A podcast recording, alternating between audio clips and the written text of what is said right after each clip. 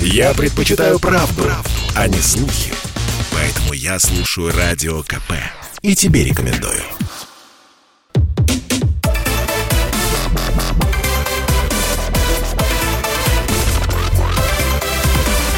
Радиорубка. Будет жарко. Приветствуем всех, кто слушает радиостанцию «Комсомольская правда» в Москве и других городах вещания. И в течение ближайшего часа нам с вами предстоит поспорить. Сегодня будем спорить о деньгах, об инфляции, об инфляции. А нас с вами не являемся ли мы причиной той самой инфляции. Но обо всем по порядку.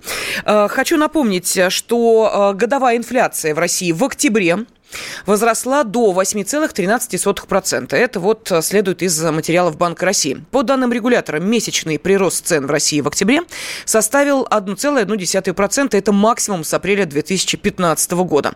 А по итогам 2021, как ожидает Центробанк, э, инфляция в нашей стране будет в интервале 7,4-7,9%. Но а, накануне в ходе заседания Комитета Госдумы по финансовому рынку глава Центробанка Эльвира Набиулина заявила, заявила, что, оказывается, на рост инфляции влияет, внимание, поведение россиян. Люди, когда видят рост цен в магазине, не размышляют, как мы в категориях временных, устойчивых факторов. Они просто думают, что цены теперь все время будут расти.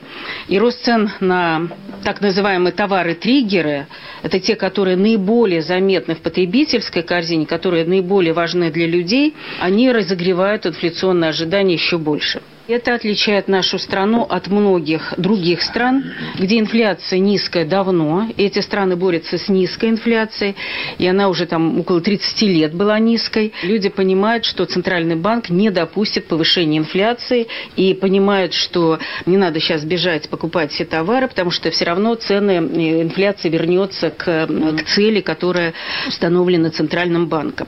Там инфляционные ожидания вот так не скачут, когда скачет э, краткосрочное колебание колебания на рынках происходят. Еще раз это объяснимо. У нас инфляция около 4% была всего около 4 лет, а 25 лет была высокая инфляция, еще и гиперинфляция в 90-е годы. И, конечно, такое отношение людей, оно понятно. То, что люди ожидают по инфляции, меняет их поведение. Люди начинают по возможности больше тратить, а не сберегать. Покупать сейчас, пусть даже в кредит. Поэтому мы видим, как растет потребительский кредит. Такое изменение модели может создавать серьезные риски раскручивания инфляционной спирали. Ну, нужно сказать, что это не что-то новенькое. А, Эльвира Набиулина в марте этого года уже ставила похожий диагноз, объясняла, почему в стране растут цены и ускоряется инфляция. Вот тогда, в марте, по ее словам, это произошло из-за закрытых границ. А, именно из-за этого граждане нашей страны не потратили, внимание, 2 триллиона рублей, а эм, сохранили и начали, ну, видимо, а, скупать массово что-то внутри страны это привело к тому, что условно сэкономленные деньги пошли на покупки и разогнали цены. Вот так. Ну, давайте разбираться все-таки, кто же виноват в росте инфляции в России. Народ или все-таки правительство? Ну, а спорить сегодня об этом будут кандидат экономических наук, финансовый аналитик Михаил Беляев. Михаил Кимович, здравствуйте. Здравствуйте. И а, доцент кафедры политической экономии экономического факультета МГУ Максим Черков. Максим Андреевич, здравствуйте. Здравствуйте. Да, ну такой хороший у нас э, экономический э, сегодня контингент подобрался, поэтому экономист с экономистом говорит, э, все остальные в стороне молча следят за тем, что происходит, но, кстати, не забывают писать свои сообщения, принимать участие в голосовании, ну и поддерживать наших спорщиков. Михаил Кимович, давайте вам первому да. даю слово. Итак, пожалуйста, как вы считаете, считаете, у нас э, сегодня вот так вопрос стоит, кто виноват в разгоне или росте инфляции в нашей стране? Ваш ответ, народ все-таки или правительство? Ну, на мой взгляд, это денежно-кредитная политика Центрального банка и вообще устройство нашей экономики и понимание, самое главное, которое вытекает из понимания природы современной инфляции и той инфляции, которая у нас в стране.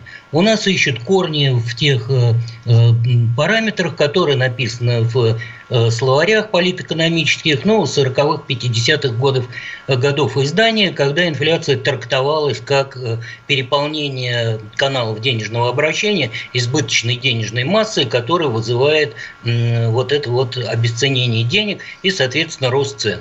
Но надо сказать сейчас, я быстренько это все закончу, не волнуйтесь. Нет, я не волнуюсь, с удовольствием вас слушаю, с интересом. Где-то в 70-е годы, вот когда инфляция бушевала в Западной Европе, ну, это на уровне бушевания, там это измерялось следующими цифрами, около 20-25% в Италии и типа 10-12% ФРГ со всеми промежутками. И тогда, значит, стали исследовать западники, потому что это их интересовало с практической точки зрения, нас с идеологической точки зрения, потому что у нас, как известно, инфляции не было, инфляция была только у них, у нас это был такой достаточно серьезный политический аргумент, стали исследовать, в чем же, э, откуда же берется инфляция и что это такое. Вот тогда пришли к выводу, и, на мой взгляд, эти выводы совершенно не устарели, а наоборот, еще более актуализировались. Инфляцией, во-первых, стали называть любой рост цен розничных, э, какие бы причины не были, а причин нас, э, нашли пять а именно это монополистическое ценообразование, то есть воздействие монополии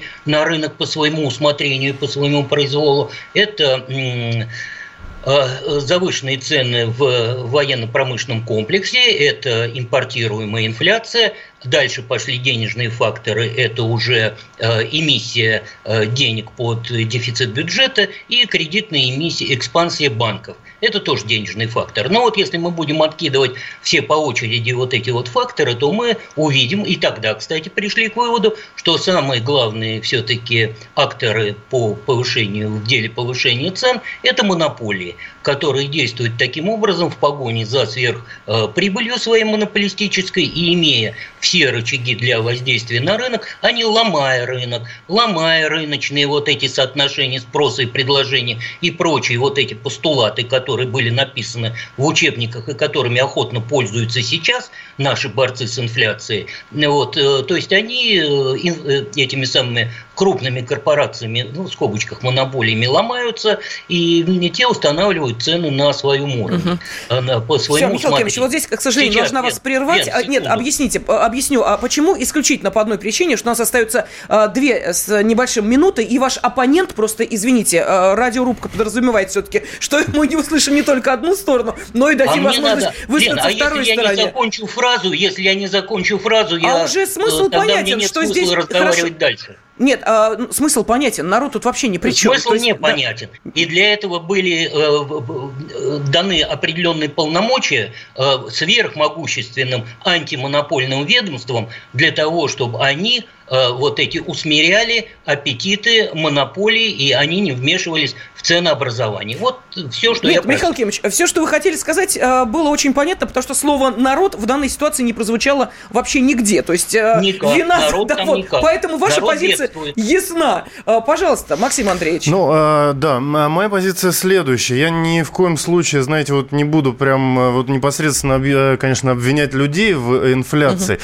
Я бы сказал так, что ну, в инфляции в том числе виновата, э, скажем так, э, э, ну, может быть, стандартность такой мысли, да, подавляющего части, подавляющей части нашего населения в рыночных условиях. И э, вот, э, вы знаете, ну, я не знаю, к сожалению, наверное, многие из наших сограждан, они вот, понимаете, когда все экономят, все начинают экономить. Когда все тратят, все начинают тратить. Между прочим, э, вот, ну, я могу сказать, допустим, что вот, э, да, бизнесмены, опытные бизнесмены, они делают все с точностью да наоборот. Ну, я думаю, что мы сейчас перерыв сделаем, а потом более подробно э, раскроем. Не-не-не, у вас еще есть а, да? полторы минуты, а, можете смело а, и, развивать вашу мысль. Да, хорошо. И ну вот в этих условиях, конечно, мы уже много раз э, были свидетелями такого циклического такого развития экономики в данной области. Да, у нас был и потребительский бум, и бум ипотечного кредитования. Потом в 2014 году у нас появились валютные ипотечники, если помните.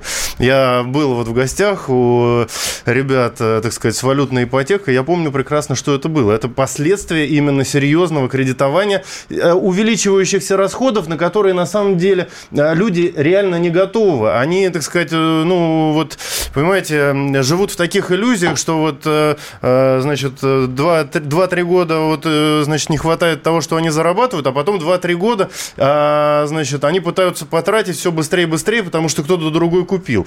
Ну вот эта вот психология, она, к сожалению, работает иногда во вред большей части нашего населения. Да, но вот э, мы э, поняли, как э, распределились позиции. Сегодня у наших экспертов кандидат экономических наук, финансовый аналитик Михаил Беляев, отвечая на вопрос, кто же все-таки виноват в росте, разгоне инфляции в России, народ или правительство, на вину возлагает на, ну, в какой-то степени правительство и вытекающие отсюда следующие логические структурные экономические цепочки. А вот Максим Черков, доцент кафедры политической экономии экономического факультета МГУ, все-таки говорит о том, что и без э, некой, э, знаете ли, такой э, особой поведенческой роли, в которой мы все принимаем участие, инфляция не обходится. Поэтому давайте поступим следующим образом. 8 800 200 ровно 9702, телефон прямого эфира, он в вашем распоряжении. Через несколько минут мы начинаем принимать телефонные звонки, ну а, соответственно, наши эксперты начинают дискутировать друг с другом. Посмотрим, какие еще аргументы они припасли для того, чтобы защитить свою позицию.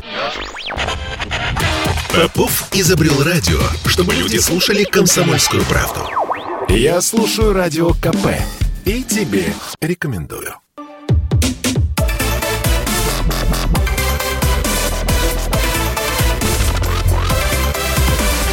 Радиорубка. Будет жарко. Накануне в ходе заседания Комитета Госдумы по финансовому рынку глава Центробанка Эльвира Набиулина заявила, что на рост инфляции, а он действительно весьма ощутимый, влияет поведение россиян, поскольку люди начинают больше тратить и меньше сберегать. Ну вот мы сегодня и пытаемся понять, кто же виноват в разгоне инфляции в нашей стране, народ или правительство. Сегодня отстаивают свои позиции кандидат экономических наук, финансовый аналитик э, Михаил Беляев, который на этот вопрос отвечает, что э, правительство и э, следующие экономические структуры, ну а Максим Черков, доцент кафедры политической экономии экономического факультета МГУ, пытается все-таки обнаружить истину и в словах Эльвиры Набиулиной о том, что э, без определенной вины народа тут ну никак не обойдешься. А вот давайте-ка я зачитаю несколько сообщений, весьма, кстати, примечательных. Наши радиослушатели э, голосуют довольно активно, но есть и развернутые комментарии. Итак, зачитываю. Пишут нам из Москвы. Правительство виновато. Застройщиков обуздать не хотят. За пять лет цены на жилье в три раза выросли. Вот из Москвы тут иронизируют. Видимо, нам нужно меньше есть. А, далее. Нашу страну отличает от Европы то, что наш олигархат никак не наестся. Вот такой комментарий. Конечно, государство виновато, пишут нам из Татарстана. Все давно в частных руках, и производители ставят цены какие угодно. Когда народ начинает возмущаться, государство просит производителей сдерживать цены и э, дает дотации. Э, из Финляндии Юрий написал, э, только сегодня э, было сказано, что в стране 77 тысяч экономистов, это сказал Михаил Тимошенко в своей программе, а экономики нет. Э, в России только Набиулина экономист. Почему получается, что она захочет, то и делает? Где экспертные советы? Москва спрашивает, при чем здесь народ? Если наши правители расхватали себе природные ресурсы, а это, между прочим, достояние всего народа, а, Ирина спрашивает, точнее утверждает, а ведь э, Эльвиру Нубиулину МВФ утверждал, и работает она в интересах МВФ. Центробанк не подчиняется российским властям, что тут еще обсуждать. Кто-то вспомнил времена Иосифа Виссарионовича и спрашивает, а почему при Сталине после войны и после разрухи цены снижали? А сейчас поднимают. А, Константин из Москвы написал, вот в, а, с 2003 по 2008 тратили много, а про инфляцию что-то не слышали. Европейцы и американцы, почему-то просыпаясь, на курс валют не смотрят. Ну, еще много сообщений, все зачитывать не буду. Давайте э, несколько телефонных звонков, и потом Михаил Кимович, э, Максим Андреевич продолжите уже дискутировать э, между собой непосредственно друг с другом. Михаил из Санкт-Петербурга. Михаил, здравствуйте. Здравствуйте, добрый вечер. Вы знаете, у меня такое ощущение, вот у нас в правительстве э, люди, которые сидят, они немножко уже оторвались как бы от реальной жизни. Смотрите, когда Владимир Путин пришел в 2000 году к власти, бензин стоил, ну я как бы в области транспорта работаю, 6 рублей. Сейчас он стоит порядка 50 рублей. Себестоимость добычи э, нефти, как бы бензина, да, она особо сильно не удорожала. Вот, второй момент. Я еще не понимаю, в прошлом году за 2020 год инфляция составила 4,9%. Пенсионерам подняли на 6,3. Вот. И если перевести это в денежный эквивалент, нашим пенсионерам подняли, ну, 300-400 рублей. Насчет контрсанкций, 14-15 год, вы знаете, очень все были радовались, но чем мы радовались? Объясните мне, пожалуйста. Контрсанкции наше правительство ввело на плодоовощную продукцию из стран Евросоюза. Грубо говоря, на пальцах. Если огурцы, помидоры были 30 рублей, они стоили 60-70. Ну, я не понимаю, против кого эти контрсанкции. Угу. Вот как-то так. Да, Михаил, спасибо. Тем более, что, э, помните, в начале буквально нашей программы я сказала о том, что э, годовая инфляция в России в октябре выросла до 8,13%. Так вот, основной вклад в прирост цен внесло повышение темпов удорожания именно плодоовощной продукции. Это не чьи-то досужие э, рассуждения, это материалы Банка России. Кто готов ответить слушателю на все его претензии. Ну, Максим, я попробую. Давайте, Максим Андреевич. А, ага. Ну да, во-первых, я, тут, правда, несколько так, комплекс вопросов, а, связанных с инфляцией. Ну, конечно, я могу поспорить с нашим слушателем по поводу того, что а, вот, а, себестоимость добычи нефти не изменилась за 20 лет. А, понимаете, ну и оборудование, так сказать, и зарплаты выросли, и это по всему миру так. Кроме того, значит, вот если мы говорим о нынешнем скачке инфляции, я вам могу сказать, что а, а, вот а, в тех странах, странах, на которые мы привыкли ориентироваться, это, ну, условные западные страны, а, европейские, Соединенные Штаты, а, соответственно, там, а, по моим ощущениям, инфляция вообще должна быть еще больше, несмотря на то, что, значит, ну, официально там, так сказать, рисуют более скромные цифры, рисуют, я в кавычках говорю, но учитывая, что рубль сейчас, ну, как минимум стабилен по отношению к остальным валютам, а может быть даже чуть-чуть и как бы склонен к росту в условиях высокой нефти, значит, э, и вообще, ну, общаясь, так сказать, с разными людьми э, со всего мира, я понимаю, и по их ощущениям, я, я, я понимаю, что и в других странах э, инфляция есть, а и она растет, и она, на самом деле, может быть, даже и превышает Максим сейчас... Андреевич, за чей счет она растет, инфляция? Мы ведь об этом а, пытаемся сегодня говорить. Значит, Нас за... уверяют, что в России за наш счет, за счет а, потребителей, ну, за счет народа. Да, во-первых, а в других странах... оправдание этому, понимаете, вот этот вот кризис коронавируса, вирусный, который экономической природы как бы не имеет, он медицинскую природу имеет. Но все страны сейчас занимаются тем, что стимулируют национальные экономики за счет, э, так сказать, ну, ну, в общем, различные стимулирующие механизмы, которые э, и выражаются в большем предложении денег, и в уменьшении, э, понижении процентных ставок. А ведь что происходит, когда понижается процентная ставка? Понимаете, вот если один человек, ну, правда, больше это банков касается, но предположим, что один человек дает в долг другому человеку 100 рублей. Понимаете, а, психологически они попадают в ловушку. Первый человек думает, что у него есть эти 100 рублей, потому что второй ему когда-то отдаст. И второй человек думает, что у него есть 100 рублей, потому что ну, он получил в долг, и он о том, что отдавать ему надо будет, он об этом сейчас не думает. Вот откуда идет э, ну, вот такой потребительский э, бум, что ли, сейчас по всему миру. Ну и в России в том числе. Может быть, кстати, в России чуть меньше, чем даже в западных Михаил странах. Михаил Кимович, согласны с э, вашим оппонентом? не согласен, Давайте, потому что, еще раз, еще кратко повторю, у нас природа инфляции не денежная. У нас природа инфляции э, кроется в аппетитах вот этих крупных компаний. Вы обращаете внимание на денежные факторы и на производителей. Вот прозвучало, я тут фиксировал карандашиком занудно. Э, значит, и упоминали и строителей, которые повысили цены, да, это что такое? Это монополистическое ценообразование. К издержкам оно имеет очень слабое отношение. Вот. И все то же самое и с бензином происходит, и с сельскохозяйственной продукцией происходит одно и то же. Доминирование на рынке крупных компаний, которые диктуют свои цены. Мы обращаем внимание, вот здесь вот в текстах было, на производителей. Цены конечные ставят не производители. Цены конечные ставят те, кто реализует продукцию.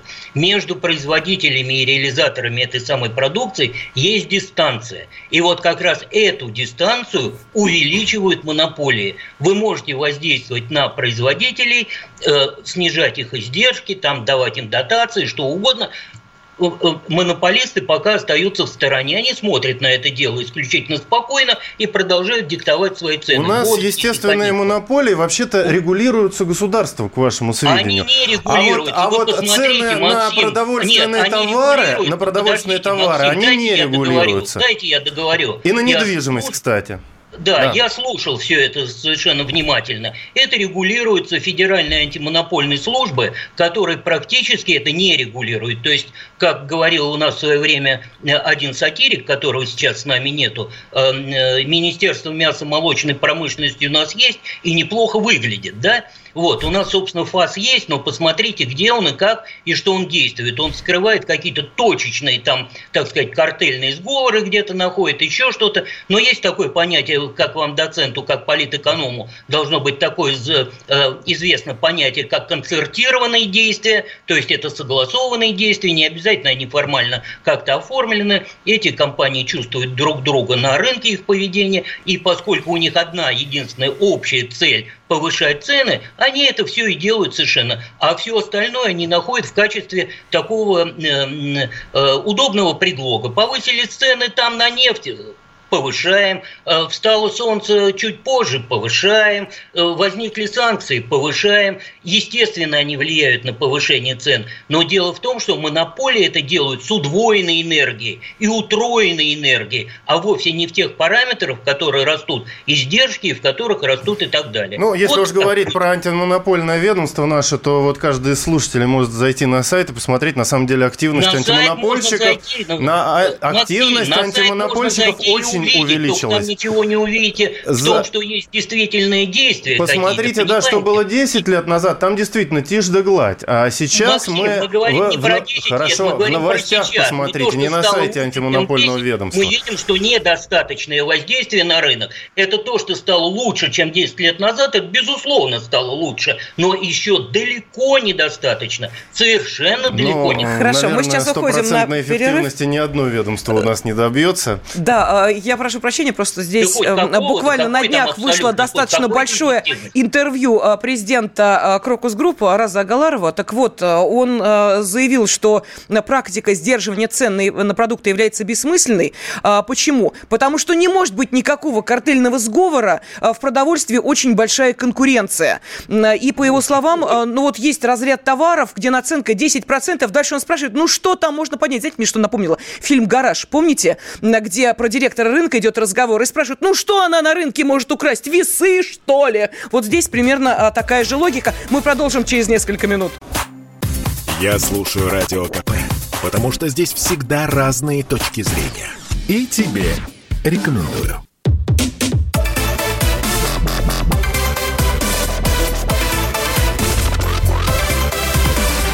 Радиорубка. Будет жарко. Кто же виноват, что инфляция в нашей стране разгоняется, ну уж какими-то совсем неприличными темпами? Я напомню, что годовая инфляция в России в октябре возросла до 8,13%. Это следует из материалов Банка России. И по данным регулятора, месячный прирост цен в России в октябре а, составил более 1%, что является максимумом с апреля 2015 года.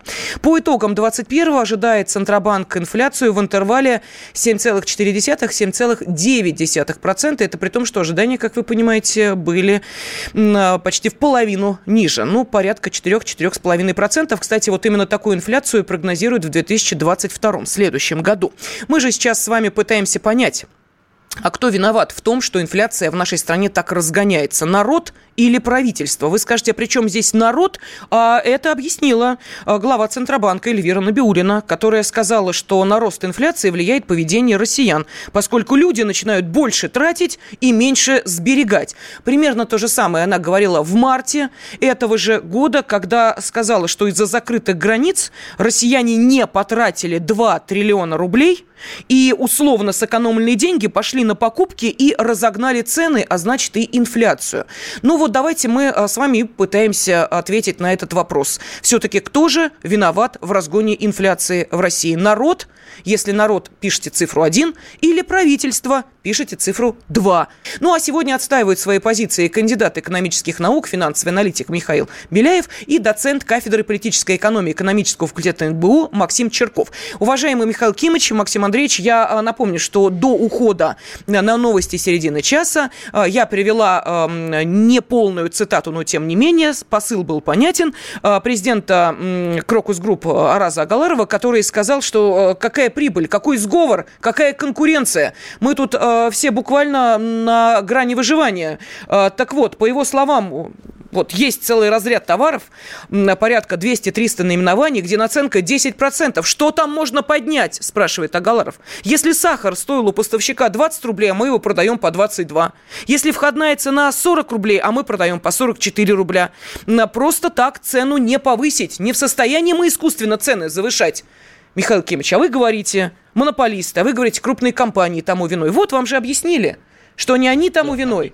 Ага. Нет, но есть же и другие объяснения, где есть э, расчеты, что э, розничные цены повышают, повышаются там до 100% от этого самого. От чего, интересно? От оптовой цены, оптовая цена от производителя, может быть, и не сильно отличается от оптовиков. А вот я говорю о розничных. А вот между оптовыми и розничными, вот пусть товарищ господин, pardon me, э, господин Агаларов пусть объяснит вот этот зазорчик. Вот где э, момент-то угу. самый тонкий и самый требующий объяснений. Вот в чем все дело. И к вопросу о конкуренции. Какая там конкуренция? Там конкуренция между крупнейшими рози. Я говорю, цены, вот давайте условимся, что за розничные цены отвечают те, кто ставит товары на полку, розничную, да, вот они отвечают. Вот их считанное количество на пальцах. То, что там изображается какая-то конкуренция среди фермеров там и прочее, есть понятие, политэкономам это должно быть хорошо известно,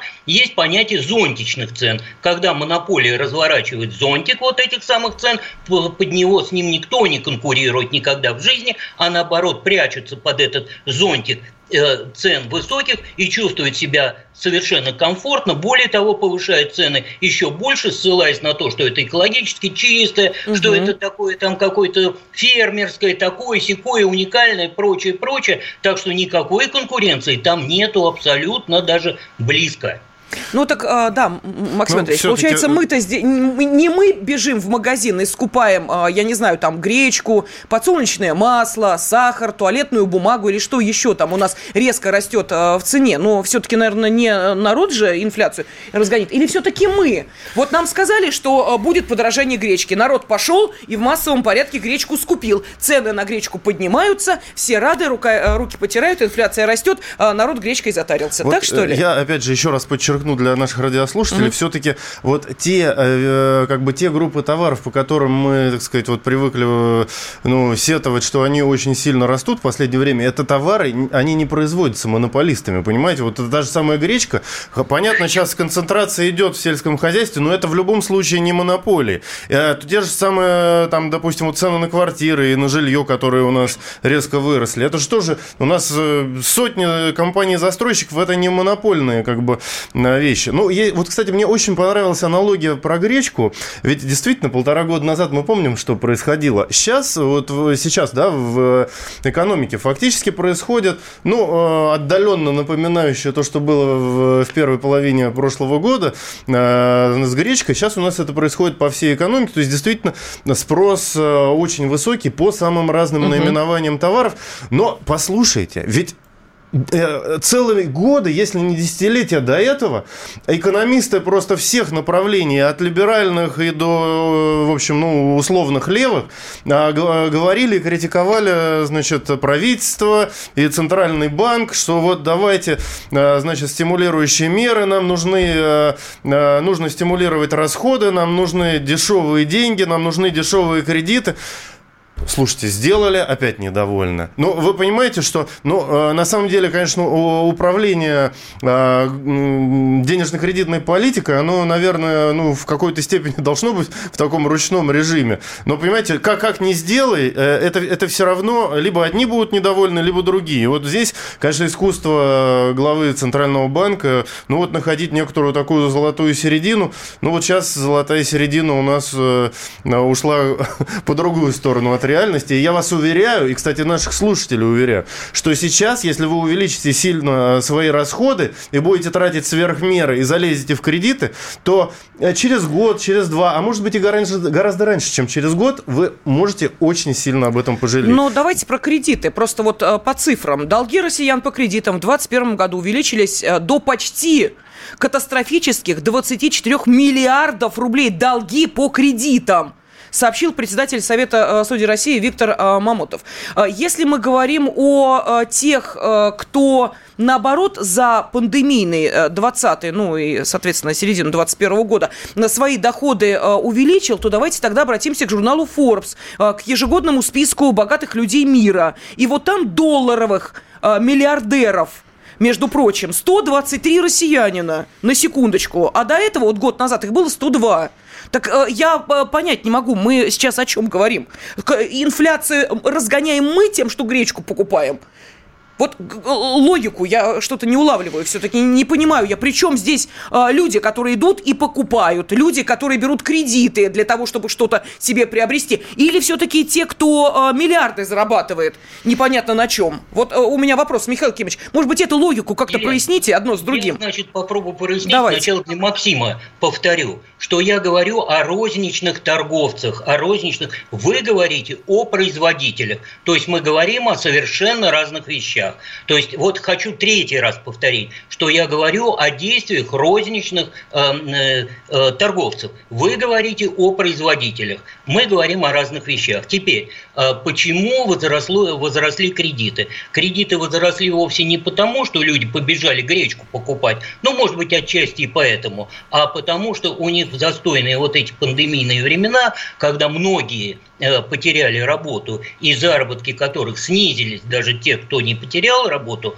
они вынуждены сводить концы с концами, но может быть в этом их вина, что они не могут перестроиться на другую структуру и на другой уровень потребления, хотят продолжать жить так, как они жили и поддерживать тот уровень жизни, который у них был до этого, поэтому они залезают в кредиты, но там дальше еще и есть э, вопрос ответственности эм, финансовой и так далее, и так далее, надежда на то, что им простят, там что-то дадут. Вот, все-таки вина людей есть. в стране это мелочь. Ага. Вот почему растет задолженность по кредитам, да, а вовсе не потому, что она потом выливается на рынок в виде избыточной денежной массы, избыточного спроса и так далее. То есть это, вот эта цепь рассуждений совершенно порочна и совершенно ущербна и не имеет никакого отношения к действительности. Давайте тогда э, послушаем нашу аудиторию, что наши радиослушатели ответят, как ответить на вопрос, кто же виноват в разгоне инфляции в России, народ или правительство. Вот Денис из Москвы давно ждет. Денис, прошу прощения, давайте вот теперь вам слово. Пожалуйста. Да, здравствуйте, добрый вечер. Да, ну, во-первых, такой комментарий я вот послушал.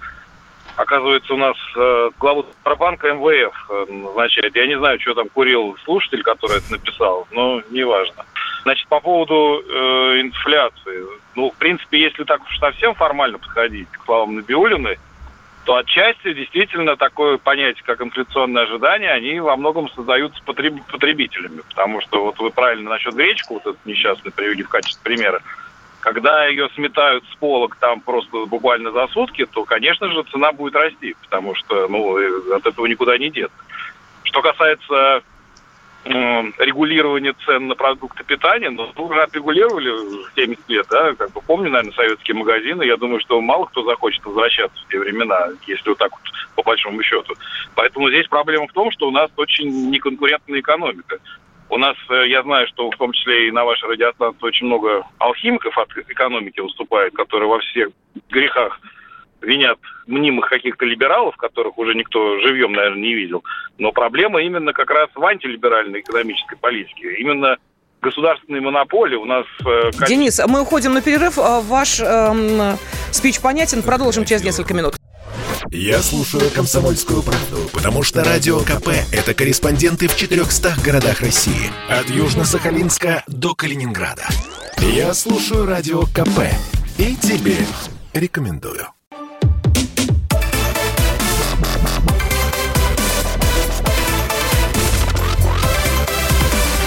Радиорубка. Будет жарко. Инфляция э, годовая от месяца к месяцу в России э, растет. Если в сентябре э, было 7,4 против 6,6 месяцем ранее, то вот в октябре уже 8,13. То есть мы видим, да, какой рост инфляции идет. Это официальные данные Банка России. Но есть и прогнозы Минэкономразвития. К концу года сильнее всего вырастут цены на непродовольственные товары. Инфляция в этом секторе, еще раз говорю, это прогнозы Минэкономразвития, составит более 7%, что станет рекордом с 2015 года. На втором месте будут продовольственные товары без учета овощей и фруктов. В декабре, по прогнозам Минэкономразвития, цена на них увеличится более чем на 6,5%. На более чем 5% подорожает продовольствие в целом, а самый скромный рост продемонстрируют тарифы ЖКХ. Они вырастут на 3,8%. Но почему мы, собственно, говорим о, вот этих э, ростах цен, об инфляции? Да по одной простой причине, что сейчас пытаются понять, а кто же виноват в том, что инфляция у нас разгоняется в этом году от месяца к месяцу такими темпами? Народ или правительство? Вы скажете, при чем здесь народ? Еще раз напомню. Эльвира Набиулина в ходе заседания Комитета Госдумы по финансовому рынку, кстати, не первый уже раз, заявила, что на рост инфляции влияет поведение россиян, поскольку люди начинают больше тратить, и меньше сберегать. Больше тратим, больше покупаем, инфляцию разгоняем. Вот и разбираемся мы в этой логике, кто же виноват в разгоне инфляции. Народ, если считаете народ, пишите цифру 1. Если считаете, что все-таки правительство, пишите цифру 2. Отправляйте на WhatsApp, Viber, Telegram, SMS, плюс 7 967 200 ровно 9702. Телефон прямого эфира 8 800 200 ровно 9702. А, в студии доцент кафедры политической экономии экономического факультета МГУ Максим Черков а, Кандидат экономических наук, финансовый аналитик Михаил Беляев э, сейчас э, удаленно, но тем не менее э, также принимает самое активное участие в нашей радиорубке. Михаил Кимыч, можете прокомментировать то, что Денис буквально несколько минут назад сказал? Могу. Давайте. А, постараюсь кратенько. Значит, мы регулируем, э, этот самый антимонопольное ведомство регулирует не цены, а регулирует аппетиты монополий, позволяя им получать среднюю прибыль, но не давая возможность получать сверхприбыль, которую он получает за счет того, что он оказывает э, искажающее воздействие на рынок. Надо понять одну простую вещь, что вот э, вот э, когда на рынке присутствуют крупные компании, играющие роль монополии, я уже вынужден строить вот такие длинные фразы, может, тяжеловатые для понимания, но понимать надо, в том числе и политэкономам. Э, что когда на рынке присутствуют э, крупные компании, играющие роль монополии, это не просто классический рынок, на котором заодно присутствуют и крупные компании, это принципиально иное устройство рынка. И с ним надо работать не так, как работают с классическим рынком, то есть увеличивая спрос и предложение, и мысли гонять там по, в рамках вот этой вот парадигмы, а понимать, что вы имеете дело с совершенно иным монополизированным рынком. Вот это вот самое главное. Ну и теперь еще там э, был какой-то вопрос у него, э, ну да, насчет этого, насчет пустых полок, когда мы регулируем цены, еще раз повторю, мы регулируем не цены. Дело в том, что в советской власти там беда была не в том, что регулировали цены, а в том, что вообще э, к тупику подошла сама вот эта вот плановая модель экономики, но это совершенно другой вопрос. Корни вот этих дефицитов и прочего были существенно глубже, чем просто регулирование цен, потому что тут он пытается подтащить, значит, на ситуацию рынка и рыночных отношений вот э, какую-то ценовую ситуацию и смешать одно, одно с другим. В общем, тут я ставлю точку, чтобы окончательно вас не запутать. Хорошо, тогда э, я задаю вопрос э, Максиму Андреевичу. Ну вот смотрите, э, по логике Эльвиры Набиулиной виноват народ. А, много покупает, инфляцию разгоняет. По логике уже упомянутого Араза Агаларова тоже виноват а, народ. Почему? Потому что надо народу увеличить социальную поддержку, увеличится товарооборот и поступление в бюджет пойдет рост экономики. То есть вот практически э, с перевернутая фраза э, Эльвиры Набиулиной, э, которая, значит, говорит о том, что народ бежит и все скупает, а Галаров считает, что надо, наоборот, народу социальную поддержку увеличивать, и вот тогда-то народ и пойдет скупать, и будет поступление в бюджет, и пойдет рост экономики, опять все завязано на народе. Какую роль мы играем в этой пищевой цепочке? Пожалуйста. Ну, вот проблема, на самом деле, в том, что мы, понимаете, от государства хотим сразу все.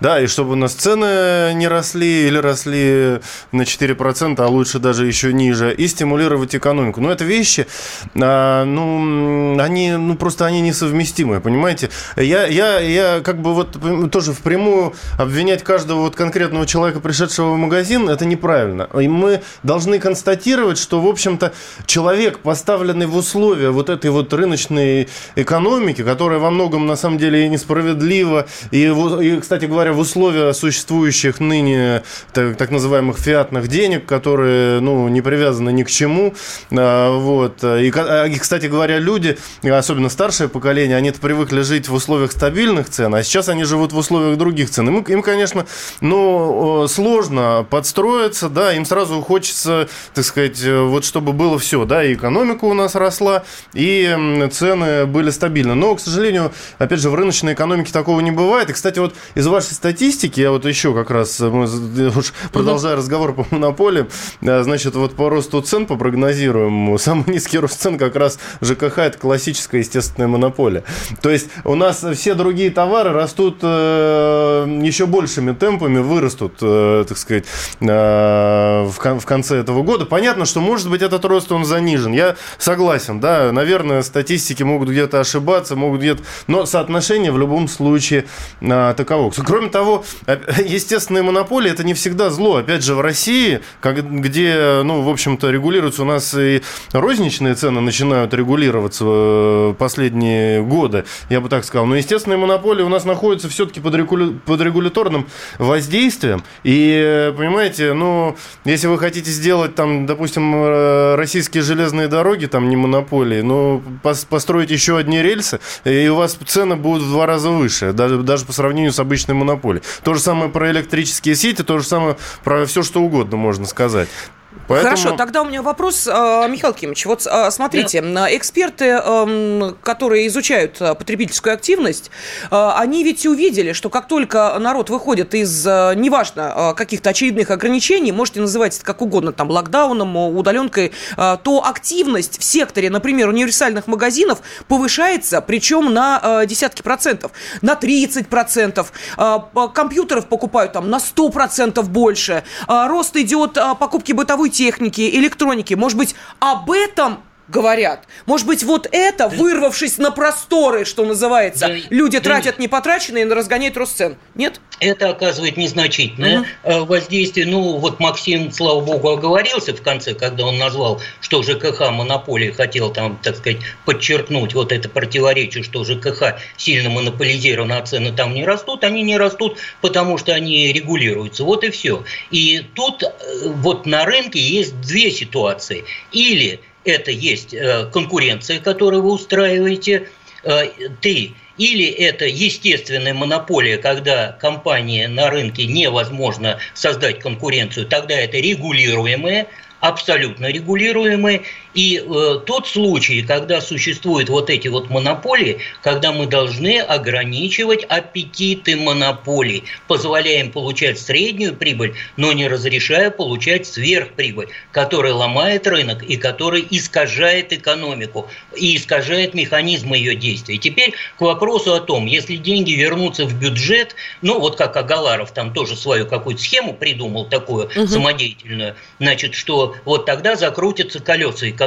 Может быть, они бы и закрутятся, но крутятся они не только от бюджета – они крутятся от активности хозяйствующих субъектов. А хозяйствующие субъекты при эм, э, ставке рыночной 7,5, а то и, как нам обещают, 8,5%, они просто действовать не могут. Это запретительные, фактически запретительные ставки для деятельности э, компаний, не монополий, а обычных компаний. Значит, Эльвира Сахибзадовна, борясь с инфляцией, просто неправильно ставит себе цели и э, обращается обращает внимание на эту самую, на рост цен, э, выбирает вот этот вот э, метод воздействия с помощью повышения ставок, но все мы, может быть, это получим ценой удушения собственной экономики. Вот она говорила о том, что э, мы там совершили рывок какой-то, значит, в период пандемии, заставляя экономику работать сверхусилий. На самом деле это было не сверхусилий, мы ее заставляли работать,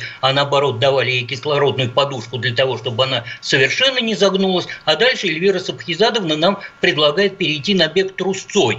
Во-первых, нас бег трусцой совершенно не устраивает, как эм, э, жители э, и население этой страны. А во-вторых, еще попробуй побегать с прищепкой на носу, э, в качестве которой выступает вот эта вот э, повышенная ставка э, кредита, которую нам предлагает э, э, наш уважаемый глава Но, Центробанка. тем не менее, факт вот остается картина. фактом. Потребительский спрос в регионах России в этом 2021 году а, есть и достаточно значительный. По регионам он разный. А, где-то порядка все-таки 20% с лишним рост есть. И с этим, а, ну вот, что хотите, то и делайте. Вот такие цифры. Но мы завершаем нашу сегодняшнюю программу. Кандидат экономических наук, финансовый аналитик Михаил Беляев, доцент кафедры политической экономии экономического факультета МГУ Максим Черков отстаивали свои позиции. А вопрос сегодня был такой. Кто же виноват в разгоне инфляции в России? Народ или правительство? Но несложно было все-таки предугадать исход нашей сегодняшней радиорубки. 99% наших радиослушателей сказали, что, конечно же, виновато правительство. Радиорубка.